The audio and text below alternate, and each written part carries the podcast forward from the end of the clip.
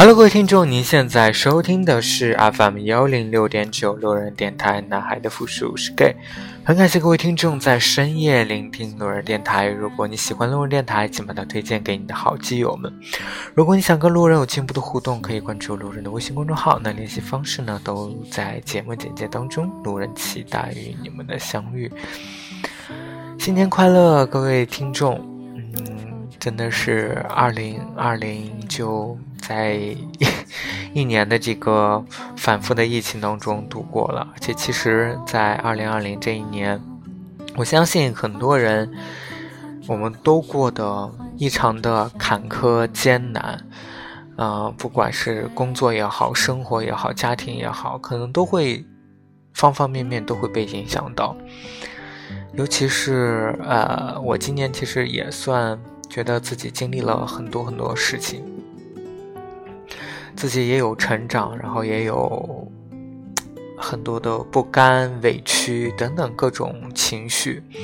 我本来是按照历年的惯例，每年的年终总结，其实这期节目都是跟我的公众号是同步的。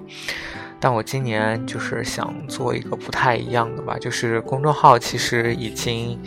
在你听到节目的时候，已经啊更新完成了。就是我在除夕的前一天，也就是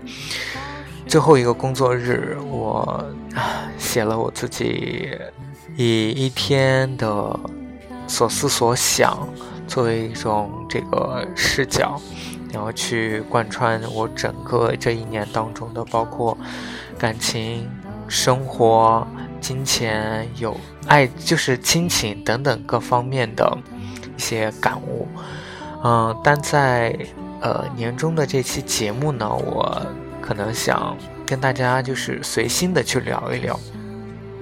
这一年，新的一年总是绕不开一个话题，就是跟父母之间的对于家庭、对于谈恋爱、对于结婚生子的。这个话题的讨论，这是无可避免的。其实长大以后呢，就会发现过年是一种忍耐。可能今年有很多呃听众没有回家，没有跟自己的家人在一起过年，但其实即使这样，我相信我们承受的一些责任和压力，并不会比面对面的这种会更少。所以其实。我觉得，每当过年的时候，我们都是跟父母互相的想要去对方去开心，但各自其实都无法做到。我记得我很多朋友跟我吐槽说，在家其实跟父母团聚两三天，基本上就已经足够了啊，剩下时间可能你还没过完整个春节呢，就已经开始返程。开始重新回到自己的这个生活的这个城市，就是一旦跟你的父母长时间相处以后，总会有各种不理解、难相处的点，所以会发生各种的矛盾争吵。我知道家庭这个事情，其实我们都避不开。从我个人角度来说，一个人在外奋斗、受苦受累的时候，我也想要自己。有自己的家庭，那是让自己温暖的存在。我不组建家庭的选择，其实对我父母来说是无法理解的，这也是最让我难过的一点。但即使有种种原因，我还是不想去欺骗他们。目前我确实没有去组建家庭的这种想法。我不想自己是出于功能，从欺骗开始去组建一个家庭，而不去考虑这个人应该是我生命当中最重要意存在的意义。人就活一次的机会，所以很多事情呢是不能重来的。我恰恰是明白家庭的重要，才选择不去破坏。父母对我的养育、关爱、期望，我都感激在心。不能以他们最期待的方式去回报，是我最遗憾的亏欠。我想在他们的幸福中，最大的期望应该就是想要我幸福，能够老有所依。幸福可以有。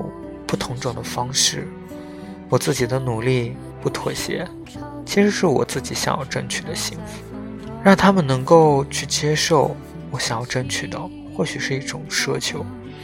但还是希望能和他们说明白，我会过好生活，即使现在一个人，也会让自己幸福。我希望可以有更有效的方式去化解他们的痛苦。我难一些没什么，人生本来就是受苦，只是不想这苦落在父母的身上。这是我对于今年一些对于亲情上的一些思考。嗯，再说一下工作吧。其实，哎，工作其实我尽量少提一下吧，因为我觉得之前的节目里面都已经说过很多很多。我是我其实一直给自己设定一种，嗯，目标。这种目标就是我希望我能够，因为我本身是 gay，所以我希望我自己是能够在职场上是一个，不仅是一个工作能力很强的人，其次我还是一个就是我懂得就是。穿着打扮，我懂得怎么去把工作努力的做好，我懂得就是有自己的这种思考方式，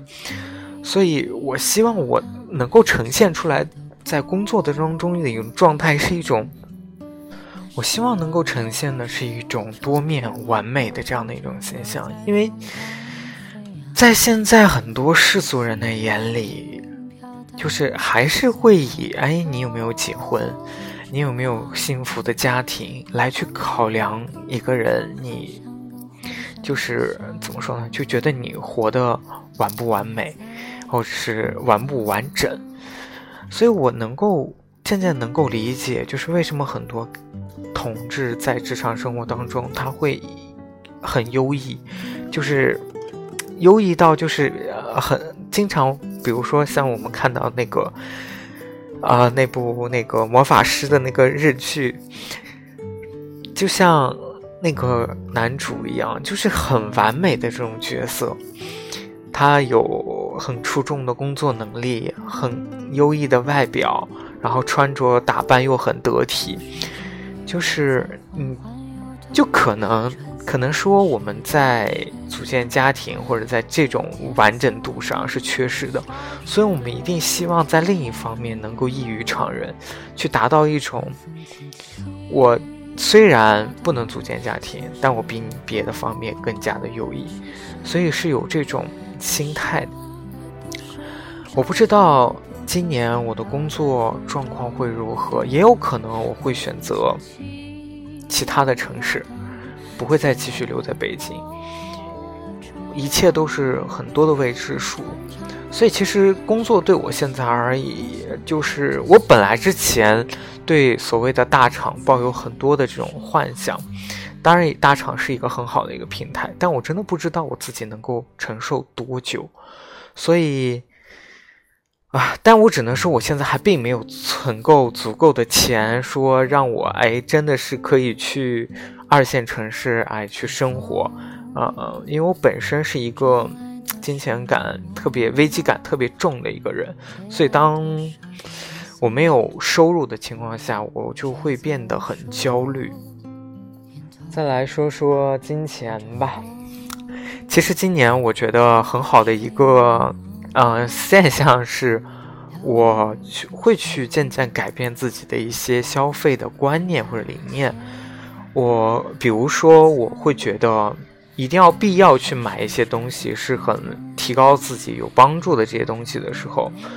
我就会去，我可能会选择，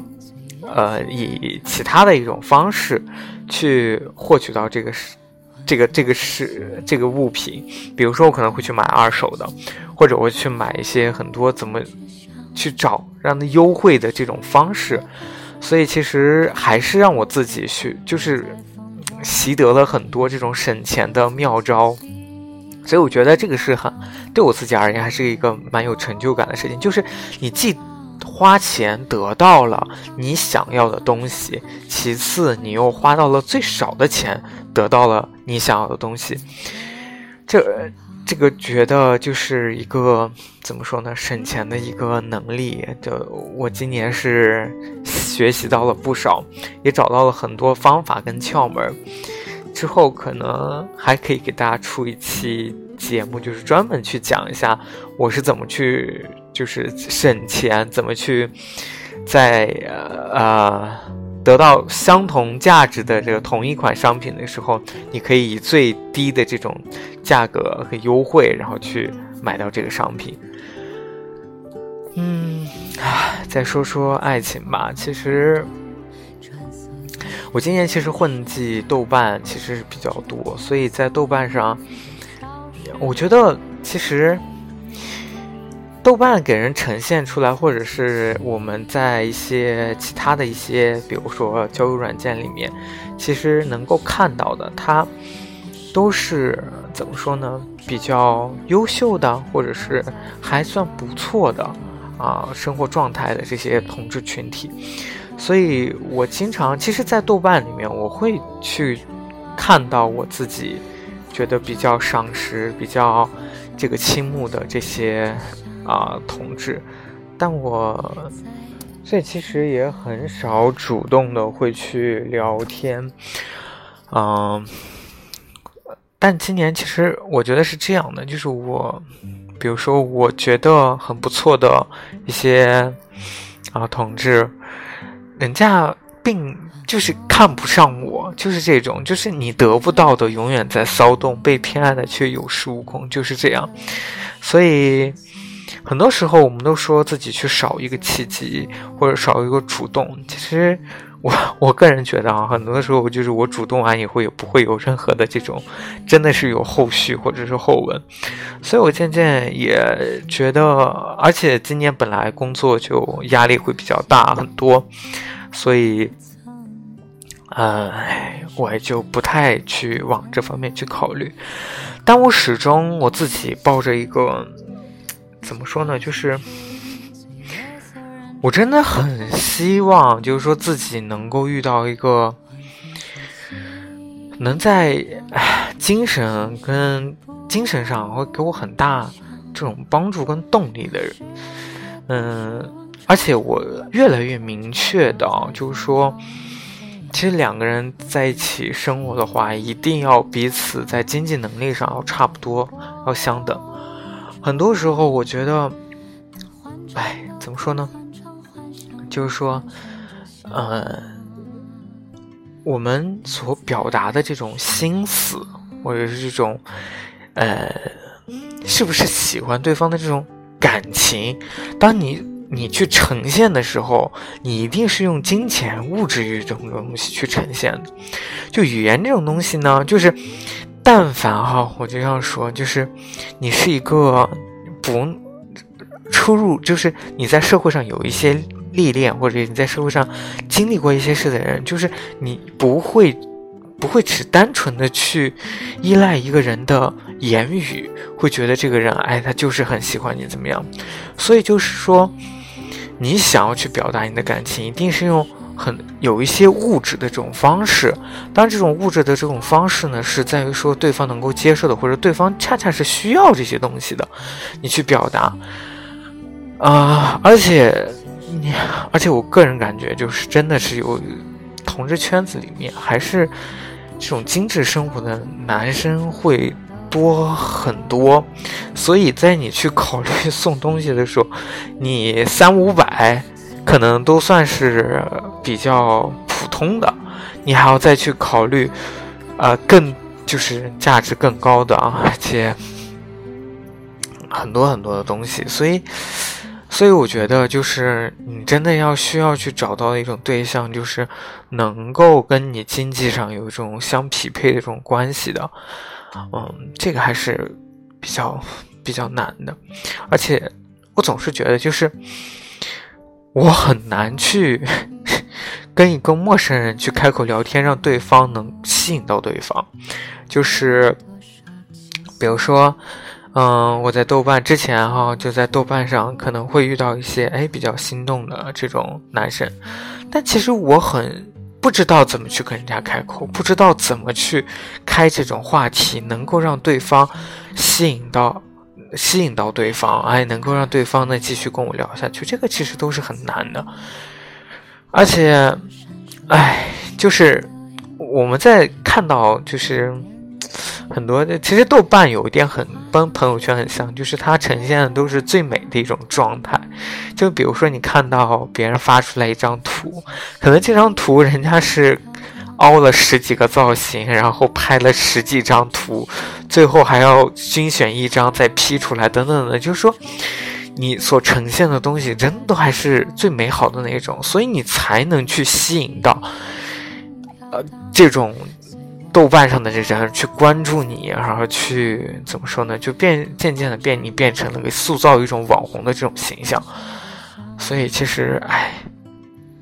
还挺难的。就是你想通过网络的这种方式去找到合适的对象，对，